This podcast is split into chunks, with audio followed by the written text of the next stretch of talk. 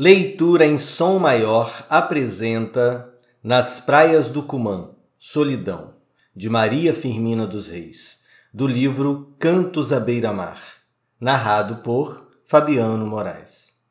Nas praias do Cumã, solidão. Aqui na solidão minha alma dorme. Que letargo profundo! Se no leito a horas mortas me revolvem dores, nem ela acorda, nem me alenta o peito.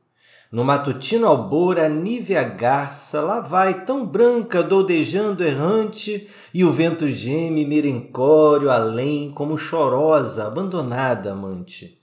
E lá se arqueia em ondulação fagueira o brando leque do gentil palmar. E lá nas ribas pedregosas, ermas, de noite a onda vem de dor chorar. Mas eu não choro lhe escutando o choro nem sinto a brisa que na praia corre. Neste marasmo, neste lento sono, não tenho pena, mas meu peito morre.